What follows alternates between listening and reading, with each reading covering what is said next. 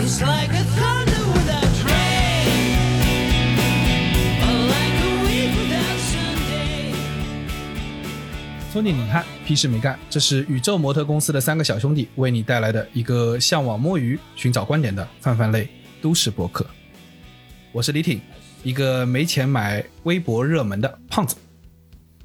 我是包江浩，一个和资本主义阴谋对抗的年轻人。我是江科，一个被信息流不断推荐成人玩具的叔叔。你可以在小宇宙微信公众号关注、订阅“屁事没干”，这样你就不会错过我们的更新。如果有任何地方引起了你的反驳、插话的欲望，请一定要评论告诉我们。如果什么地方让你扑哧一笑，也别忘了为我们点赞、转发。互相转发了也看不见，互相转发也看不清，这他妈的跟上跟上一条是连着的。扎不扎心吧？你就说。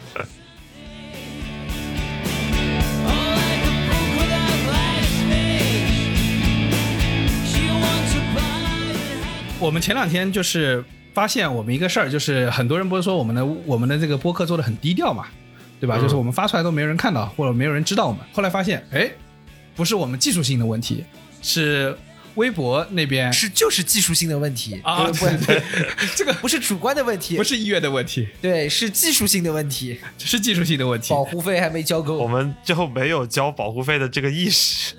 对，然后大家知道到什么程度啊？就是我们发完之后，我们我们三个人不是会转发嘛？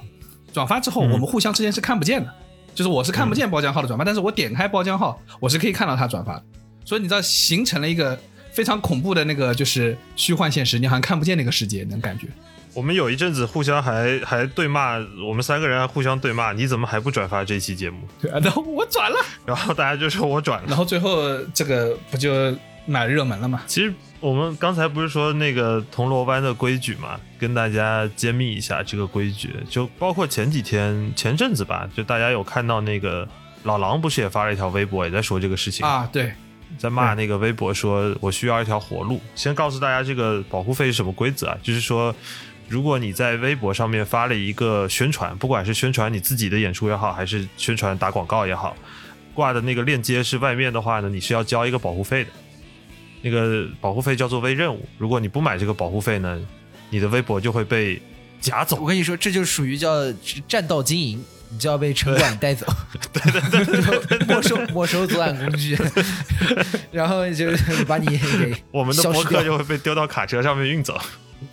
对，然后第二天早上要到那边交两百块钱把它给赎回来。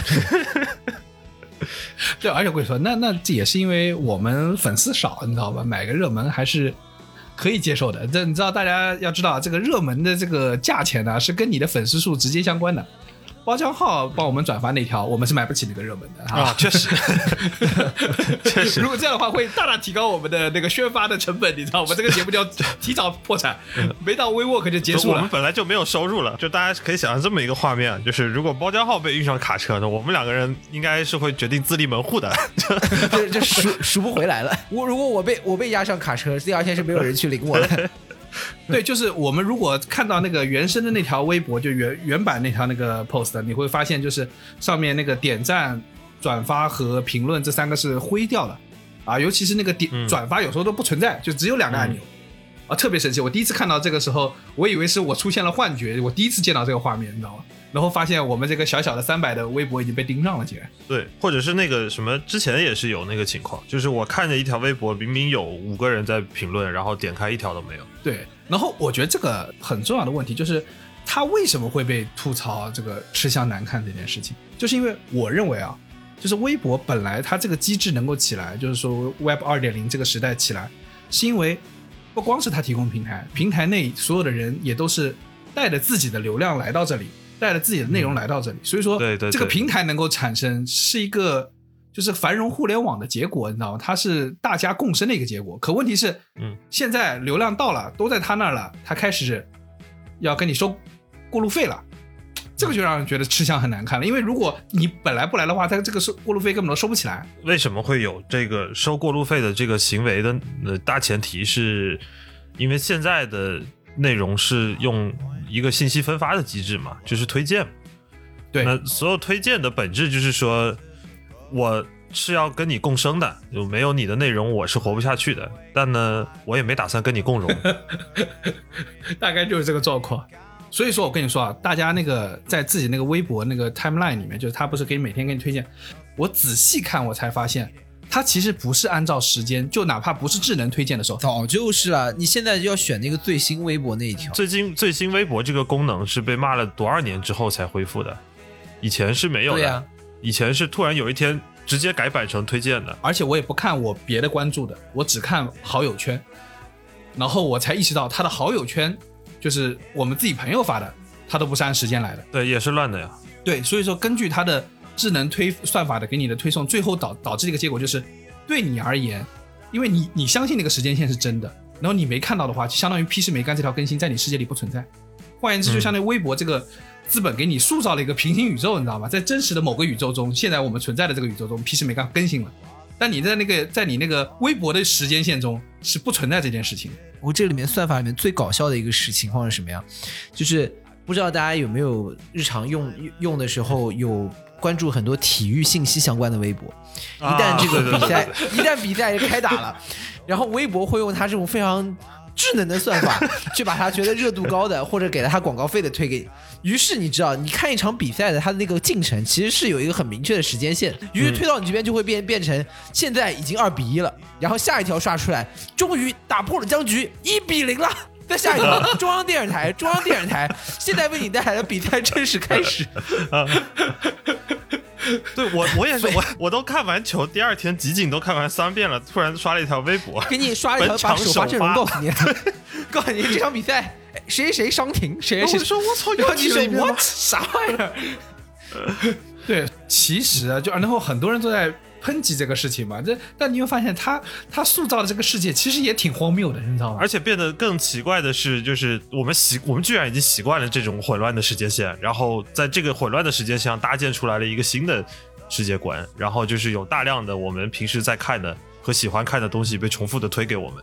微博上有一个人，我我我认忘他名字叫什么，回头写在 reference 里。微博上有一个号，他每一天都是在以八年抗战的时间线在走的。叫抗战直播，对，非常强。那个号这是什么东西那个号那那个号号很有意思我关注了，嗯，那个号很有意思非。常强。他是从那个抗战开始的第一天，然后每一天去更新，按时间线去更新当天产生的一些新闻，一直更新到抗战结束。他直播了整整八年。对，然后他是以一个发微博的那种，真的是以微博的感受在发的，他不是单纯是把那一天新闻贴出来的。哦，就，就哪一天南京沦陷了，他会把那些新闻以当时的新闻的电稿的通稿的形式，用微博的形式一条条发出来，行为艺术啊非常非常的强。而且我跟你说，最酷的是什么？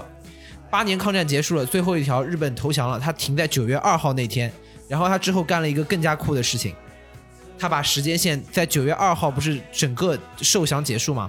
他休息了几天之后，在九月十八号那天开始重新直播，从九一八开始的哦，我听得十几年鸡皮疙瘩起来了，莫名 就是啊，原来是八年抗战吗？但你说这事儿多离谱！如果是在这个推荐算法之下，日 本日本投降了五遍，就是这他他时间线推着的嘛，搞得好像是我们在侵略日本一样，日 日本不断的在后退，我们打回去了，我们从南京打回上海了，已经。我们把日本人打回去了。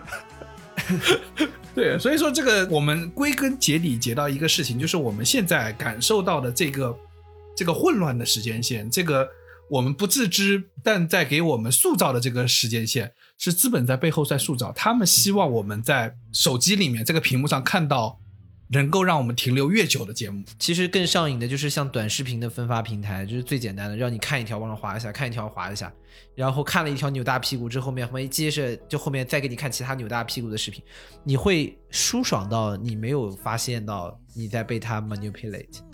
而微博是因为它的算法智障了，所以没有做到。嗯，其实这件事情通过其他的形式，已经更加潜移默化的植入到我们的当中去。对，换言之就是，这是现在每个信息都是我们所看到的信息，其实在很大程度上已经被后面的资本或者是说这个产品经理他们已经在进行过一层塑造了，它都已经不是简单的筛选了，它都已经是完全是塑造了，因为它可以把嗯过去的信息放在今天发生的信息之后了。对吧？哎，你们最近看了就是有看那个呃 Netflix 那个纪录片那个 Social Social Dilemma 吗？就专门在讲这个事情。看了，而且全网讨论了，无数的播客都说过了，所以我们要开始来炒，我们要开始来炒冷饭了。呃，就聊到这个啊，就是说通过资本在控制我们能看到的世界，就是《Social Dilemma》这个片子啊，核心的点呢还是在说一个老老的概念，叫做用户的时间的注意力，时间和注意力才是商品。而他们呢正在做这种贩卖人的这样的一个贩卖这种资源的一个事情。我如果没有如果没有记错的话，那个纪录片里面当中说了一句，而他们其实就是在做这种批发人的生意。他只是说，就批发的是人的注意力。我我我记得也是里面那个应该是有一句话，我觉得是对我来说是比较有启发的。他就说，就是我们经常在谈用户用户这件事情，但是几乎所有的社交媒体啊、然后我们的那些视频平台，我们基本上都是在用免费的状态在在看它。那既然我们是免费的，他们的赚钱是什么呢？他们是跟广告商赚钱。如果他们要跟广告商赚钱，就换言之，他们的产品就他们拿出就那个是在卖人头啊！对，所以他卖的是我们，我们是他们的产品，他们的产品是喂养我们的这个，你知道，就是鱼饵，卖的是我们的这个鱼，你知道吗？我们才是那个产品，所以这才是一个很核心的地方。而且还得卖活鱼，就是你你你记得吧？他们那个核心的指标叫做日活跃用户，就跟你啊，对对对，啊，我每一天鱼缸里有多少活鱼？冰鲜的不，行的，对，冰鲜的是不行的，僵尸粉和那些挂机的是不行的。是这样的，就是就羊毛出在狗身上这个概念，其实大家都知道。就是我觉得互联网创业风羊口羊毛出在狗身上，什么？羊毛出在对狗身上，就是羊毛出在狗身上，就是是这个就是羊说实际干嘛去了？羊被卖了呀，羊被卖了呀，羊被卖了呀。啊，是吗？就是就是羊毛出在狗身上的意思，就是说其实你是在免费的用，但实际上是另外的，它通过其他的方式在变现。对，而且关键是就是你看我我昨天才看了我那个上周的那个 weekly report，就是 screen time，然后我看我们每天是花八点五个小时在这个各种各种 A P P 上，然后但是你知道对我来说，我会觉得哎，我用到了一个我都在免费使用这些东西，我其实挺爽，但其实就相当于资本主义在你的使用上已经给你标注好了价格，只是他用别的方式在销售。对我们平时在使用这些信息流的时候，呃，我们可能从产品的角度上，我们说是用户在消费这些内容，但同时是从企业的角度上是，消费这些内容的用户，他们才是我们的原材料，对，他们才是我们去产生利益的原料来源。说实话，它让我觉得可怕的第一个点在于说，它很赤裸裸的告诉大家，就是通过更加刺激的内容，才是能够让你保持注意力的方法。这个事情为什么可怕？因为之前我们都在当中是被潜移默化的影响，但是在当中它点出了，就是说一个假的信息的传播速度是一个真的的六倍以上，就是很赤裸裸的在告诉你一件事情，你就是希望一些刺激的，希望来点不一样的。下面我们要聊点不能播的。这个时候大家就来劲了，你说，哎，那你这么说，我可就不我可就困了、啊。不困了。那这个它就是天然的这样的一个算法也好，或者是这样的一个利益驱使的机制也好，就让网络上的信息传播是一个天然有倾斜的，就是那些假的、更夸张的因为它的核心在于你的注意力和停留时间。所以，什么能让你的注意力和停留时间变得越多、越越长的停留在这个 A P P 上，它就越往那边倾斜。所以，它并不是真正意义上的平均和平等。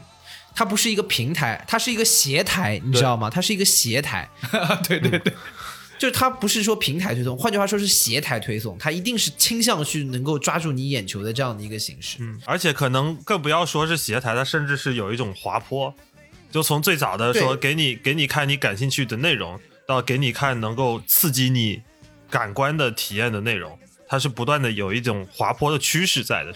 这个事情让我想起来，我认识一个还是算比较互联网的一个前辈。这个前这个前辈应该是当年是 Web 一点零版本的时候，还是在网页门户那个年代的时候，当时的一个互联网从业者，他跟我讲过一句话，叫做“互联网的本质”。说白了就叫互联网就是得黄赌毒者得天下。就是这个事情说的特别的粗糙，但是说白了以后，它其实核心的讲的就是说什么样的东西能够迅速聚集大量的流量，啊能够形成这样的一个规模。他说跑不出黄赌毒这三项，因为人在这个刺激的驱使下，这三个实在是太直接了。所以说呢，你就会发现在这个平台里面，虽然我们现在有大家不管是国内国外都有相关的监管的法规，对吧？只要这一波只要能聚齐黄赌毒，你就能绝杀。但是呢，我们的法规会告诉你，但是聚不得，但是聚不得，可惜换不得，但聚不得，可惜换不得，对吧？最后只能给阿姨倒一杯卡布奇诺。我但我说实话，所谓要做一个有社会责任感的平台，就是在合规的范围内让你看最刺激的内容。我跟你说，就是那个呃，我这个感受是很强烈的，就是大家可能国内现在抖音也那个经过一一轮自我的那个社会责任了，就他们已经清理掉很多内容。但你知道，就 YouTube 这个 就比较 比较黄暴了，你知道，他经常会莫名其妙的给我推送，就是什么小小姐姐衣服穿的好紧，我说啊，其实也不是莫名其妙，羊毛还是出在李挺身上的。不是，你也知道，我我我我真的不知道是哪一天开始出现这种，哪天开始出现这个什么抖音被禁视频的合集，就是当有一天李挺点了小姐姐衣服好穿的好紧这个视频之后，隔了十分钟，他马上就看到旁边推出一个这个小姐姐衣服穿的更紧。然后你不，这是真实事情，这真的事情，就是大家要知道，就是我真的是那天看到这个，我只是好奇的想知道，我是真诚的，不重要 非常单纯的我我我其他不太关注啊，我就想问一下，到底穿的有多紧？别再说再说我皮卡丘了，再说我要皮卡丘了，再说我可真的要皮卡丘了。我跟你说，就是真的是我那次就是这么点了以后，我去，我的 YouTube 整体沦陷。我跟你说，就嗯全部都是小姐姐，全部都是衣服好紧，你知道，跳的好快，你知道啊，我天呐。然后有一天我在那个，就是我在我电视上也登了我那个手机那个 YouTube 的那个账号嘛，然后别人来我们家点开完了 YouTube，完了，公开公开处刑，公开处刑。其实你不要说在海外 YouTube 什么监管尺度松一点，就国内，我跟你说，就是一个相对来说最，比如说我五年前啊，非常乌托邦化的一个平台，五到六年前放知乎，早年的啊知乎其实是非常的这个多干货的的内容的啊，精英化精英化的，也走出了一大批的非常厉害的知乎大 V。但是现在的知乎呢，显然我觉得它既然是要恰饭，它也要有加入它的算法，然后它要去对，你看就像黄赌毒不断的靠近，对对。然后这个时候他突然意识到一件事情，通过在这个时候他要想再想上一个级别，他要去面向黄赌毒做一些在危险边缘的试探，对吧？从他原来的那个相对关联的这个纯粹的算法当中，他就开始要加入其他内容。现在我点开知乎，可能也是因为我有某几次点了一些相关的问题。你看都一样。我的知我的知乎现在日常日常给我出的推的问题是说，胸大的女生有什么样的烦恼？这个这个内容，哇，一看胸大女生有什么样的烦恼，那他们会不会 PO 自己的照片？那我肯定要点进去看一看的，对不对？你想一想，这个肯定肯定要去点。而且你看知乎啊啊，，你你也是关心她的烦恼，你也想不想不到这个？你这是对你来说是一个全新的领域。对还是想哎学的，不然我为什么要看知乎呢？对不对？对他他会有什么烦恼？你肯定是带着问题来的呀。而且重点是去知乎是要什么？要去看更大的世界，对吧？来来这儿，那就那就是要看一看的。我也就我我就要我就要点进点进去看一下。而且啊，你看，知乎这个平台非常有特色。这个平台呢，就是老凡尔赛了，对对吧？知乎这个平台的特性，它就要求你所有的这种黄赌毒，它必须要以一个问题的形式，对这个鱼要鱼竿挥出去，把鱼才能钓上来。，他必须要去问，因为你想啊，就是知乎这样的平台，作为一个精英化的平台，它上来那怎怎么能说就是我要给你放点胸大女生，或者这个小小姐姐衣服穿的好紧，太不符合知乎的调性了。就一下是说，哎，胸大女生有什么烦恼？颜值高、身材好是什么样的一种体验？哎，他就一定一定要要来点这种东西。所以我现在知乎给我推的一个系列，全是这个系列。我跟你说，真的，真真的是挡不住的，你终终终归会点的，你知道，总会有一两次你说，哎，我看一下烦恼在哪儿。对，我跟你说，还有一个什么呢？就是大家知道我因为金融这个行业，有的时候呢也会在上面看一些金融相关的内容啊、八卦啊什么的。点进去呢，可能会在当中偶尔穿插出一两条和金融相关的问题。于是乎，我现在的知乎的首页就非常厉害，就我的知乎的首页当中只有两个主题，叫做金钱与美女，钱与色。然后最后是烦恼，最后是烦恼，是老凡尔赛，我跟你们说，老凡尔赛的铁三角，对，就是当你看了看了一些看了一些这个这个胸大女生的烦恼之后，她同时出来一条告诉你如何赚钱，我觉得很厉害。知乎很好的把握好了一个钢铁直男的内心冲动我。在我在这里教大家一个技巧啊，就是我们刚才听了这么多，如果你也想去了解相关的信息，但又不想被别人发现，怎么办？教大家一个我亲身使用的技巧，就是我关注了小包的知乎账号。他点赞什么，我就去他账号里看。我从来不会在自己的信息流里头看。就是要污染要污染别人的。羊毛出在羊身上，就让羊毛留在羊身上，不要自己不要摘下来。其实真的是在限缩这个人的那个怎么说，就是我们认知的世界啊。当他们出现那一两，就在你看的所有的信息中，突然给你一个甜点，你是很难不点它的，你知道吗？哦不，但是现在知乎的状况都是不是说只有一个甜点了，是基本全部都是甜点。全部甜点已经替代了主食了，你知道吗？塞满了奶油。对对，全部是挤挤满了奶油。我跟你说，不光是知乎啊和那个就 YouTube 这种，就是你是要浏览信息类的，其实卖东西的也是一样的，对吧？那个从之前说呃蒋凡就是能帮，为什么蒋凡的功劳这么大？就是他帮助淘宝实现了千人千面嘛，对吧？就是用算法让你把认为你最需要的东西推到你这。但是你知道，我真的是一个很很大的困惑。我其实蛮喜欢那个淘宝首页那个有好货那个那个那个频道的，因为有好货里面我觉得推的东西真不错。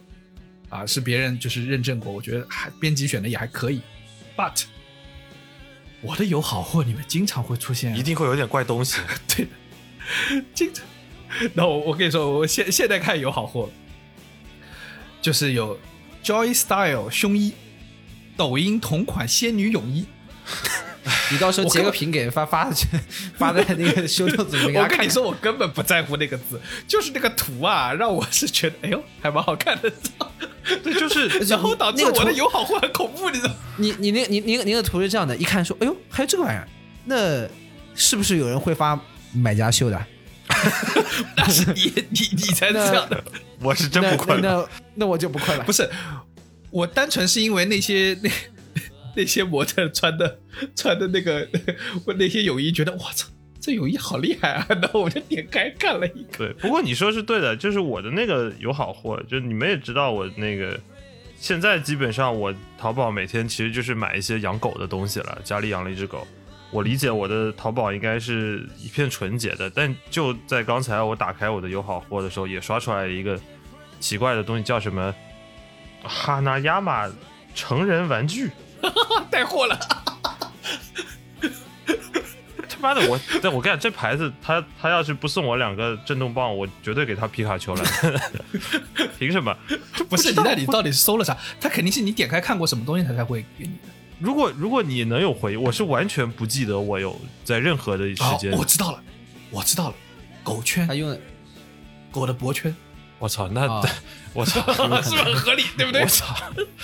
如果 如果有人买狗圈是要做这个用途的话，那我真只能 respect，我只能说 respect。我这是参透了算法的内心，我跟你说。那我不禁要怀疑他们买那些狗的耐咬球究竟是要塞在谁的嘴里了。我操！我操！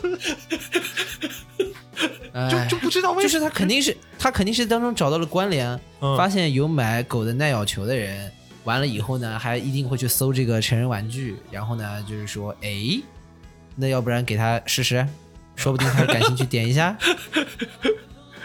就我我觉得，我觉得就像刚才说的，就他可能在，我就成为了那个用户里头灰度用灰度测试的用户，就我们先给他试一试，啊，万一他要不喜欢这个玩具呢？那他可能喜欢男的，那我就给他推点男生的玩具，我们先试试。就是你你我都能感觉到算法在我面前交头接耳，说也不知道他喜欢啥，我们先试试。这就是那个 social dilemma 里面的那个当中一个桥段，就是在给你推的时候，背后有一个像这个实验室一样，里面有一群人在那边讨论，说要不把这个玩意儿推给他试试。我觉得在我们这边，你都可以感受到，就是好像在这个给我们展示的过程当中，背后有一群算法工程师在那边交头接耳说，给他再来点刺激的，给他再来点来劲儿的。加加大力度哎，这个他不感兴趣。等等等等，hold 住，hold 住，hold 住，我们再找一个。这个这个都不行，穿成这样都不行。还有还有没有更刺激的？再再给他加大力度，上强度，上强度，对抗，上对抗。上点对抗。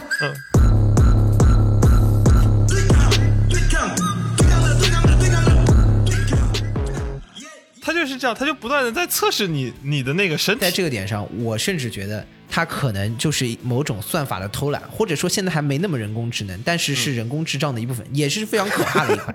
就是他可以通过这样的形式，很好的抓住你的注意力。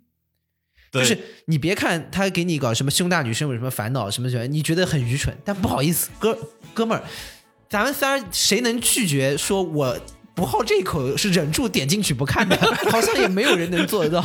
所以说他是这样，我我不管要卖啥，我都先用这个把你先给粘住。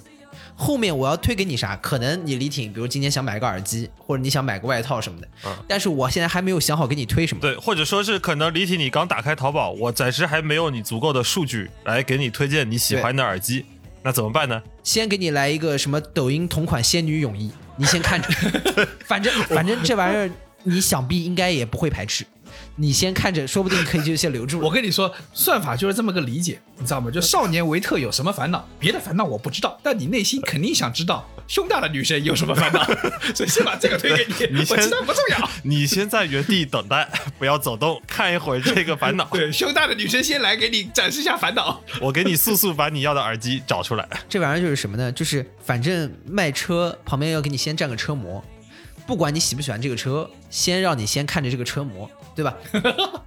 然后我在背后再去给你找，你到底对什么样的车感兴趣，对吧？先给你推一个什么这个什么媳妇当车模专区。对吧？然后让让让让你先看下去，让你先看下去，对这个区为什么会出现，我也是觉得非常迷惑。然后根据你的这个对你的信息的采集，慢慢看说他可能是不是会对这个车感兴趣，给你推一个。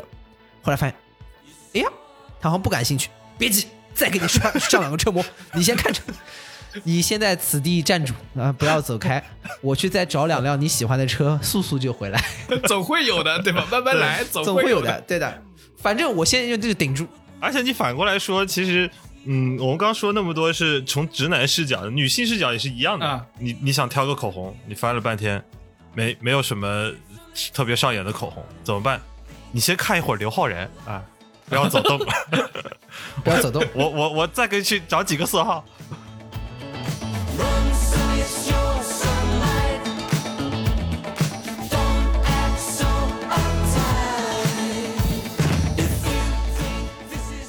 在社交媒体或者这些算法的背后啊，他才讲一件事情，就是真的他是嫌我们的生活不够精彩，嫌我们的世界不够精彩，他要不断的推这些刺激给你，那个来来点劲儿，你知道加把劲儿那种感觉，不断的在给你加刺激。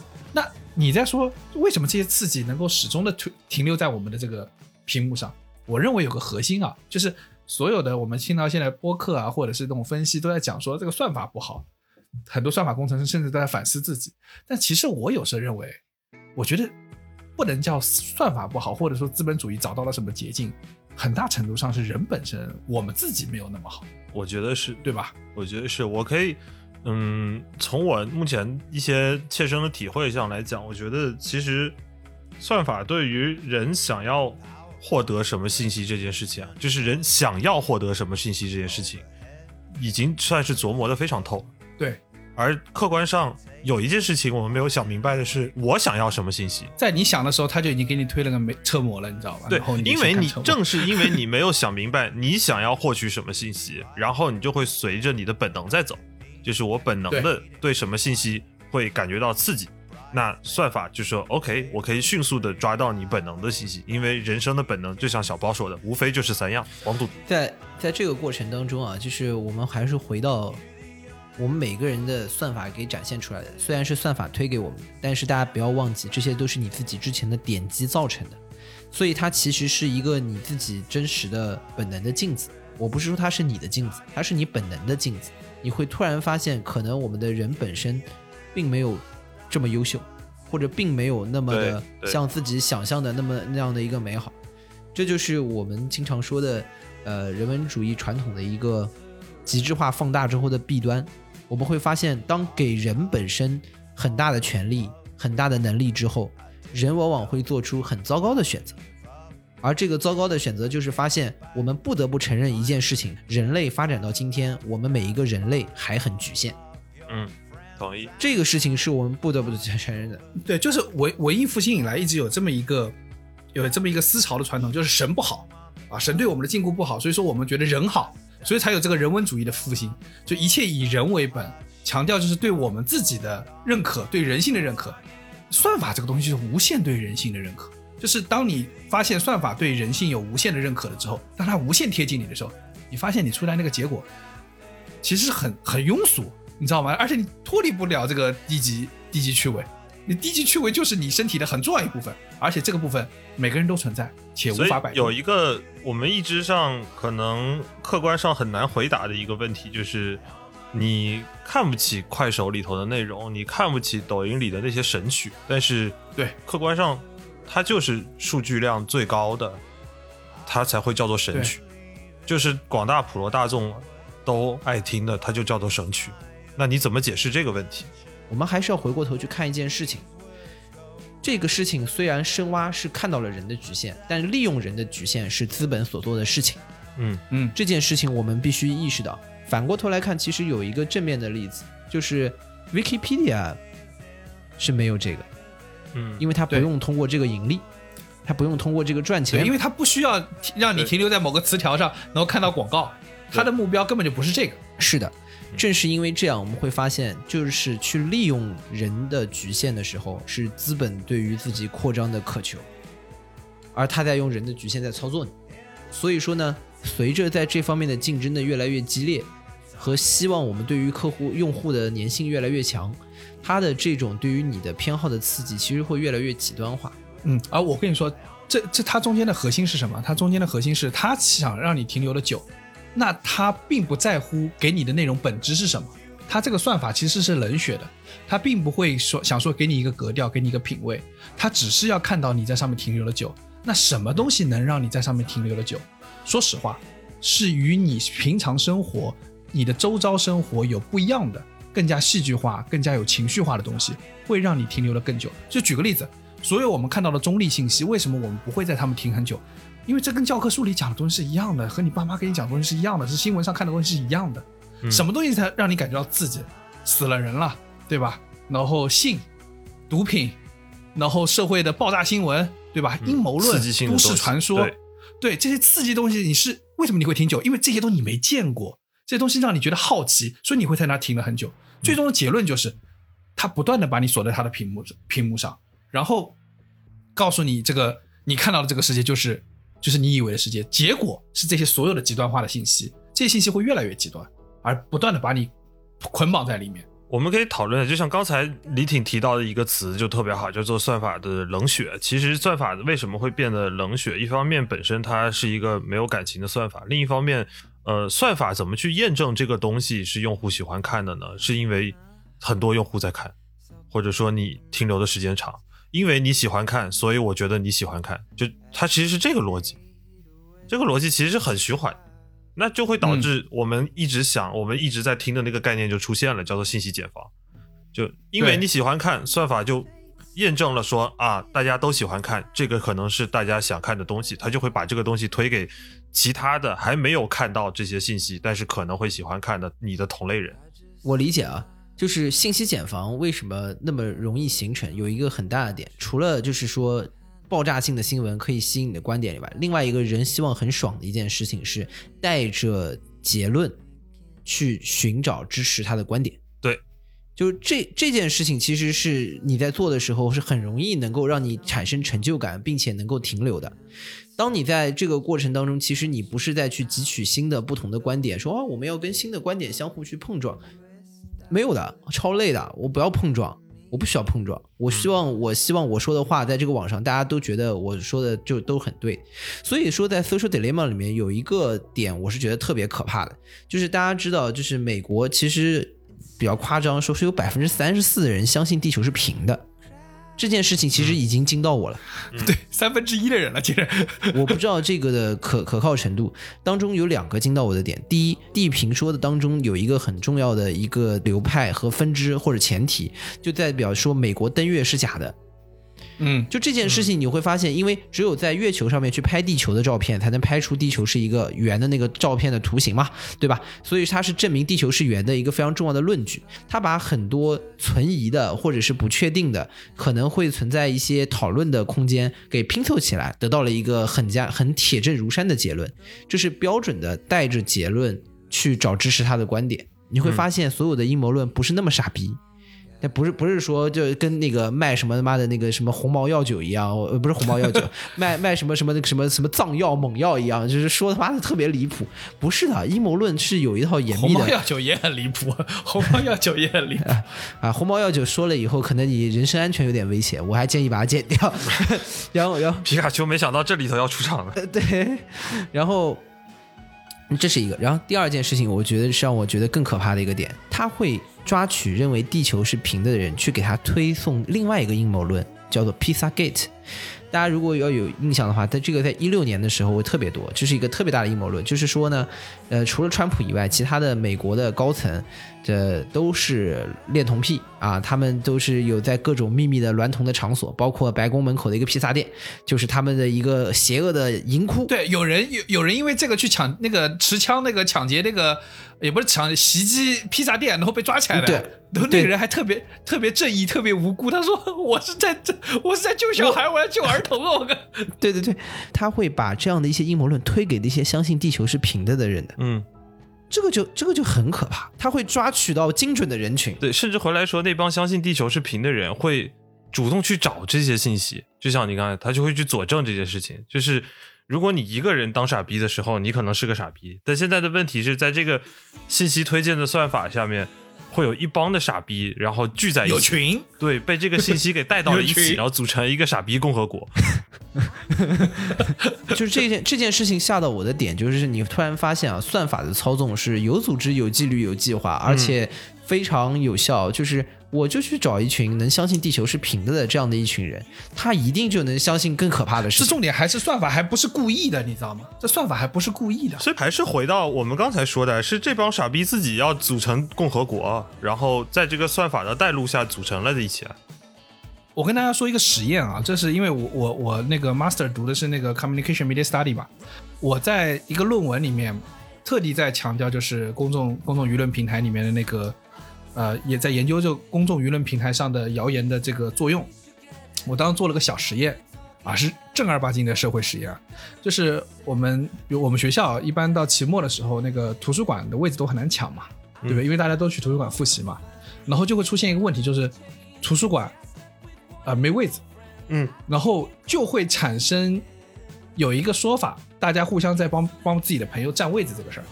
然后呢，我当时很无聊的，就是为了这个论文，专门建了个微博。啊，那个年代还没有有很多人用微信的时候，就建了个微博。这个微博叫做呃付费帮人占座位。然后我每天就在更新，今天我几点几点到几点可以开始接单。其实我没有接过单，这个微博是完全假的。这个微博被我们整个学校的人都已经骂的不得了，然后转发超级多，就转了转了骂你。更重要的是，这条微博最后是上了就是墨尔本的新闻的，就是墨尔本的几个微博大号全部都在转发这条。原来你就是 fake news，老 CNN 了，对你就是 fake news。我想想那是哪年啊？那好像应该是一二年还是一一年的上半年，然后那条微博转发大概有两千多次，就是它放到今天都都都是个就是流量明星的量了，你知道吧？这就是你的你的流量巅峰了。对我们我们今时今日屁事没干，要能转到这个程度，我就很开心了，你知道吗？但那条新闻真的就是那条微博被被骂的非常非常，每天有各种各样的人私信来骂你，然后然后下面都评论，每条那个大号转了之后的这下面的评论都是很满的。但问题这个事情根本没有发生过，你知道？但是这条新闻就、就是你每天如果你只是抱怨说今天又抢不到位置，这条新闻你在你在你的 Twitter 里面，在你的微博里面已经看了很多次了，根本不会觉得新奇。有人付费在占位，突然用一个奇就新奇的理论，在一个特殊的理论在解决，而且是对你有害的理论在解决啊、你面对的这个现象。立马带着结论去找证据了。嗯，对你渴望这样的证据，所有人可能心里头都有一个想法，是我早就觉得有人这么干。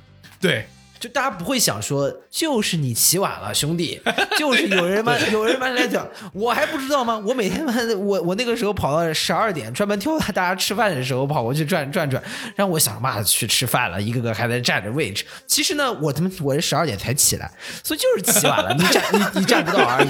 但是你突然看到有人说，有人说不是因为你起晚了，就是因为有人专门花钱去占这个老事情。子早就知道有这种人。子早就知道了，嗯，我 骂他个龟孙儿。哎。这我在在我跟你说，这是再说一个这个实验中的一个小现象，就是一方面一大堆人在骂，但实话说，私信其实接单接单是不少的，虽然我没接下这个单啊，嗯那私信来询问说我付费能占位子，其实不少，还蛮多的。可见这个世界的人也挺可怕的，我跟你说。你你其实又错过了一个非常好的致富的商机，对吧？说不定那个时候你就可以通过接单占位，然后逐渐开发出墨尔本的跑腿。对然后呢，逐渐在墨尔本就出现了这个美团，对吧？饿了么，对吧？然后，那就做把这个这个做起来，学了吗？对不对？然后再搞一些在线教育。学了吗？占了吗？嗯占了吗？占了吗我记得我那时候在那个，在我那篇论文里面还写了一句话，就是群体不善于推理，却急于采取行动，就嗯典型的在整个互联网上发生的、社交媒体上发生的事情，特别特别明显，就是人们普遍更愿意相信这种事情的发生。就是我们刚才聊到信息解防的时候，其实没有聊出来。我们之前可能大部分人在聊信息解防，都在担心的是信息的单一化，但其实还有一个像李挺说的问题，就是有那一帮人会扛着房子出去冲塔，你知道吗？一帮傻逼扛着房子，然后就把你家城墙给冲了。对，然后呢，互相找认同，就在那个下面评论里面啊，对说互相说，哎，我也觉得，我就说有人站着，然后互相还聊起天来了，你知道吧？对对对对就变成了个什么交友约炮平台了，你知道？人只要够多就可以形成。然后这个风口你也没占着，对不对？对，有人的地方就要黄赌毒。你看，就是这个地方占个座都能勾搭上，只要是相互能发的地方，就能有人勾搭起来。我真是服了，永远无法克制人类渴望繁殖的本能。Have to pay, or even yesterday.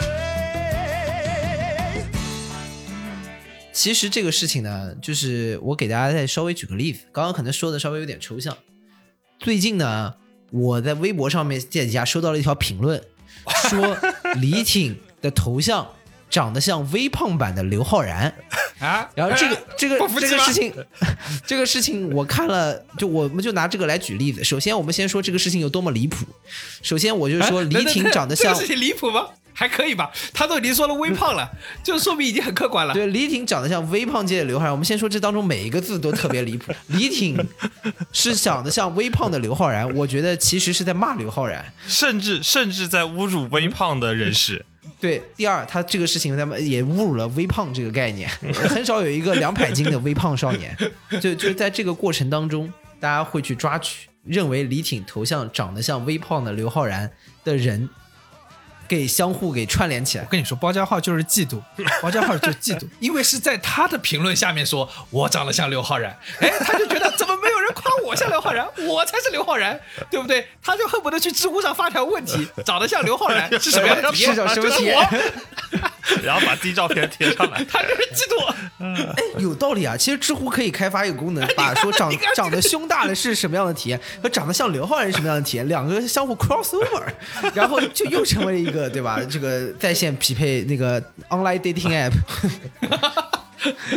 就是当有人说李挺的头像长得像微胖的刘昊然之后，其实就会出现有大量的算法，通过资本怎么样能够抓住大家的注意力呢？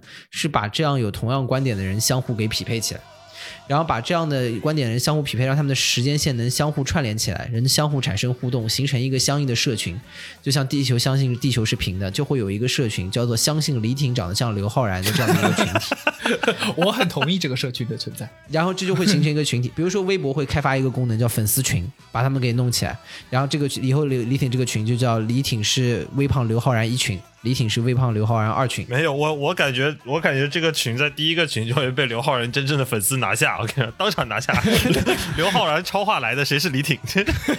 但江科，你怎么说？你错了，你就对粉丝群体不了解，对不对？但凡有真刘昊然的群体真的来攻击了，好，同仇敌忾，我们这边这个粉丝群同什么仇？同什么仇？对一共一共两个人，一个号是李挺，一个号是那个人，他们两人同仇敌忾，对吧？达成了统一，的确同了。嗯，然后你就是他显成这个社群之后，就会相互有交流，交流之间相互会在这个当中更加印证他们觉得李挺长得像刘昊然，而且这个观点会在他们的沟通过程当中不断的极端化，甚至可能会有一个人提出一个观点，叫做李挺可能就是刘昊然。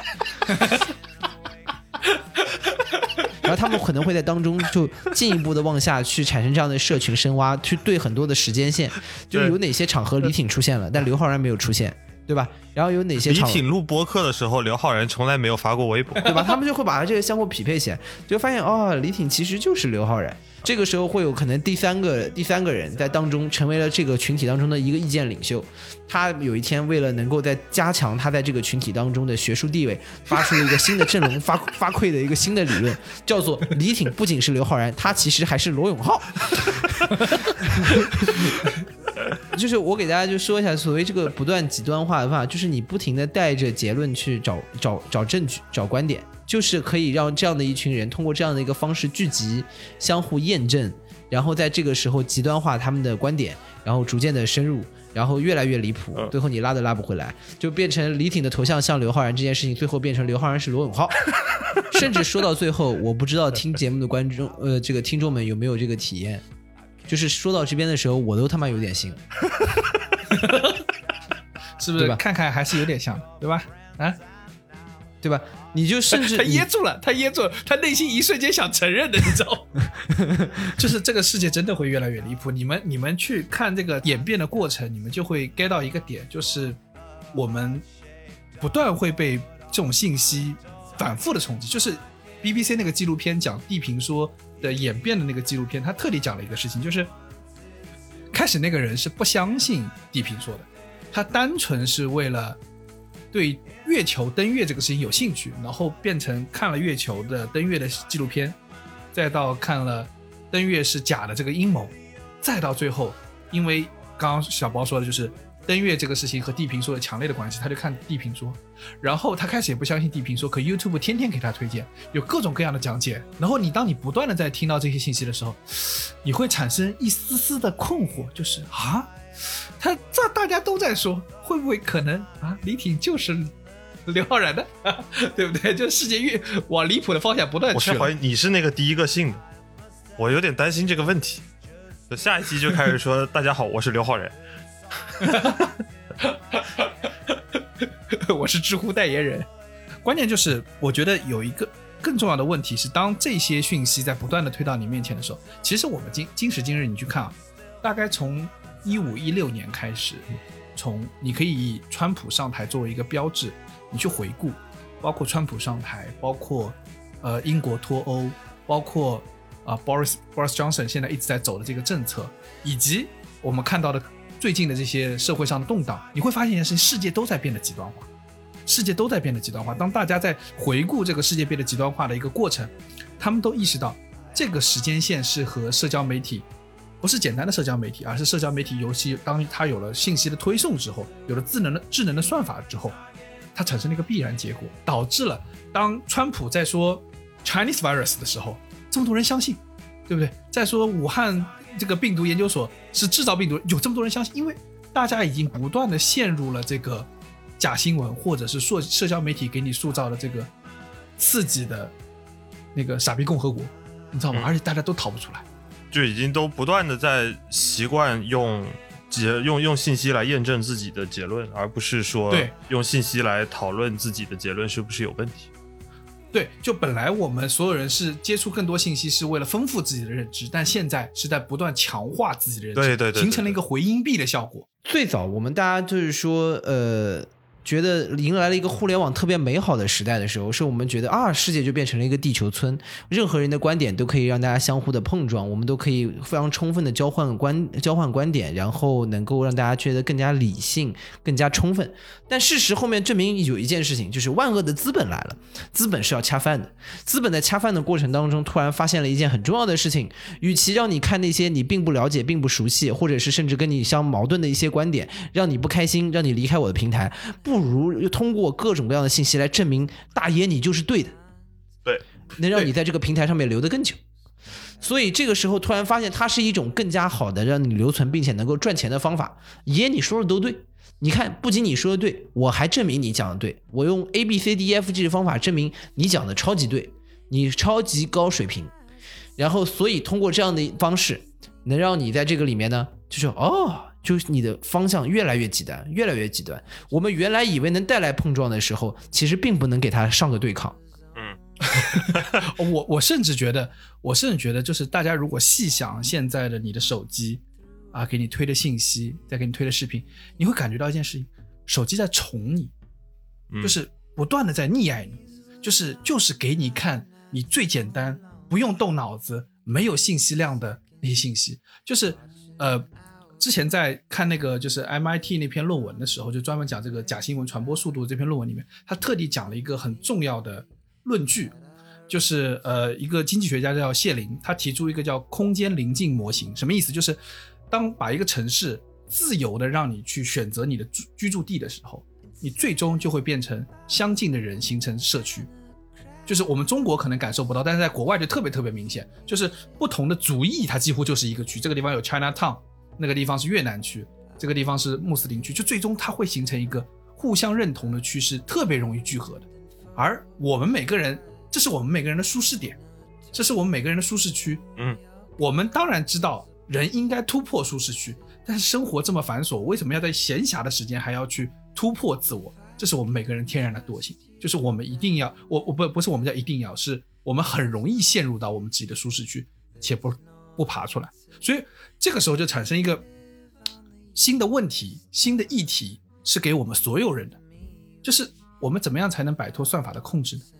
我们怎样才能摆脱这些推送我？之前有想过一个办法，其实叫做一个游戏啊，我们可以试着玩一下，叫做没想到，就是你、嗯你会看了一段时间，刷了一段时间信息流，然后你觉得啊，我被算法猜透了，这个时候我们就会来一首没想到，然后去找一些完全可能我自己想都不会想去看的东西，比如说我可能会在看了半天胸大是什么烦恼的时候，突然话锋一转，开始去找京戏看，嗯嗯，然后之后系统就开始给你推，做一个胸大的京剧演员是什么样的烦恼？哈哈哈那他也没有猜透你啊。这时候这一瞬间，就是我跟算法都是你刚才那个表情，嗯。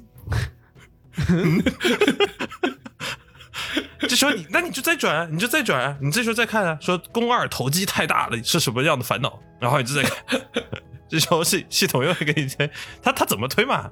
就是你要不断的跳出这个舒适区的过程。对，而且我跟你说，就是是这样的，因为我我现在听了，其实包括呃，就是这个 Netflix 这个纪录片里面，他们是怎么给你算法的，呃，怎么给你解决方案的？它解决方案是两个，第一个叫做呃，你把你的通知关掉，嗯，对吧？然后这样的话，你就看不到推送给你的内容。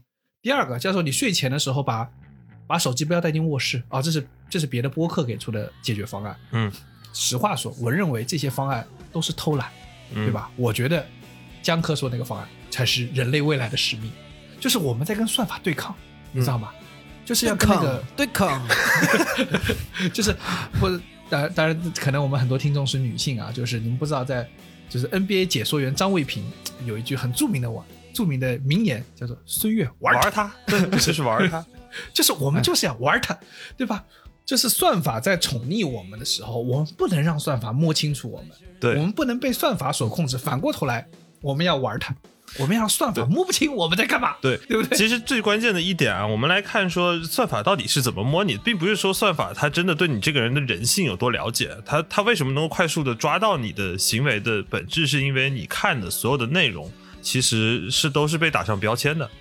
所以，当你重复的在刷一系列的内容的时候，你这所有的背后的标签就会有一些重合度，算法可以通过这些标签去判断，嗯，你的人就是这样的标签。这时候你的人也会变成几个简单的标签，在算法眼里，他就很清楚知道说，那我要找符合你这些标签的信息，然后推给你。我们要去对抗算法的本质，为什么要去看说具有巨大肱二头肌的大胸京剧演员是一种什么样的体验？什么东西？我有点想到那个万万没想到里面那个哪吒，你知道吗？我们就是要对 那不是万万没，那是十万个冷笑话。啊，十万个冷笑话，说的就是这个，我们要我们要去对什么叫做对抗算法，就是你要有意识的知道，我们不能被标签化的过程，就是我们在不断的去探索这些互斥的标签的可能性。这个时候，你才会去丰富你自己的信息。对，所以说你在搜索那个就是内容的时候，要搜索十万个为什么哪吒，然后算法一脸懵逼，十万个为什么没有哪吒？哪吒，就是呢，就是平常休闲大家看我刷刷手机的时间呢，给你们俩说出了一种柯洁对战阿尔法狗的感觉。然后就是我可能就是在厕所上拉个屎，然后就想随便看看今天发生了点什么，结果你带背负了一点使命感。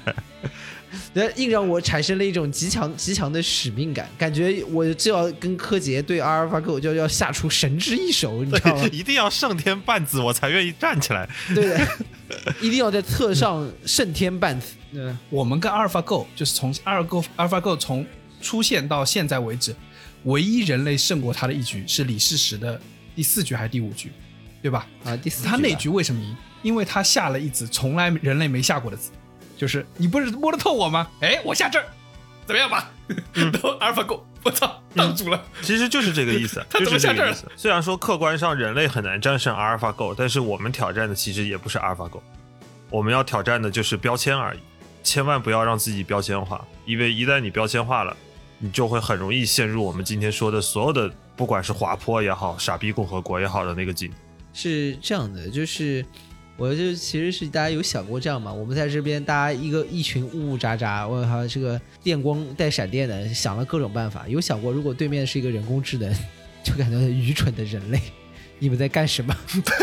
还不是都被我算到了？我就是是这样的，你以为你你搜京剧演员就可以对抗胸大是什么烦恼？然后这个算法是说，我就猜到你会搜京剧演员来对抗 来对抗胸大是什么烦恼。然后你说，我就猜到你可以猜到我要搜京剧演员是用来对抗胸大什么烦恼，所以我还要再搜肱二头肌为什么这么大。算法说，我就算到你要用算肱二头肌这么大来对抗我用京剧演员对抗刚才是柯洁和什么烦恼 AlphaGo 的整个过程，你知道吗？然后你又说，我就猜到你会猜到这三点，所以说我一定要让这些人骑在马车上面去找驴。然后算法说，嗯，你稍等一下，我先给你推几个车模，你就在这里 不推几个车模，让你看看，不要算，我算清楚了再来跟你说，然后你就用鱼开的开始看车模了。所以算法有一招就是万能的方法，永远可以赢你。就是当你跟他对抗的时候，算法说：“操，难住我了，先给你看两个车模。”然后就，然后就就进入了一种，先先缓缓住你，缓兵之计。就像柯洁在跟阿尔法狗下棋的时候，可能下到了一个瞬间，阿尔法狗突然被吓住了，然后突然给在屏幕上面蹦出了十个车模给柯洁看，说：“你先看看。”我的想想突，然蹦出了韩国女团在跳舞，你知道吗？柯洁愣住了。放了一首 Blackpink。放完以后，柯洁再回头，这个屏幕出来，自己的子已经被吃光了。算法这时候屏幕上缺四个大字，没想到吧？所以我是认真认为，就是为什么我我们在这边，就是我我会认为这个游戏的方法是好的，是因为我们在给一个看起来很困难的事情创造了一个机制，这个机制是除了它本身给我提供的刺激，我可以自己给自己提供一个刺激。这有点像什么？这有点像是我们对我们的生活是要有一些刻意的主观的操纵的。如果你没有刻意主观的操纵，你就是随着你的本能在在驱动，在进行行动，那你本质上并不是你自己的主人，你是本能的奴隶。这不就回到上一期我们讲酒的里面吗？把所有的事情交给本能之后，其实是不对的。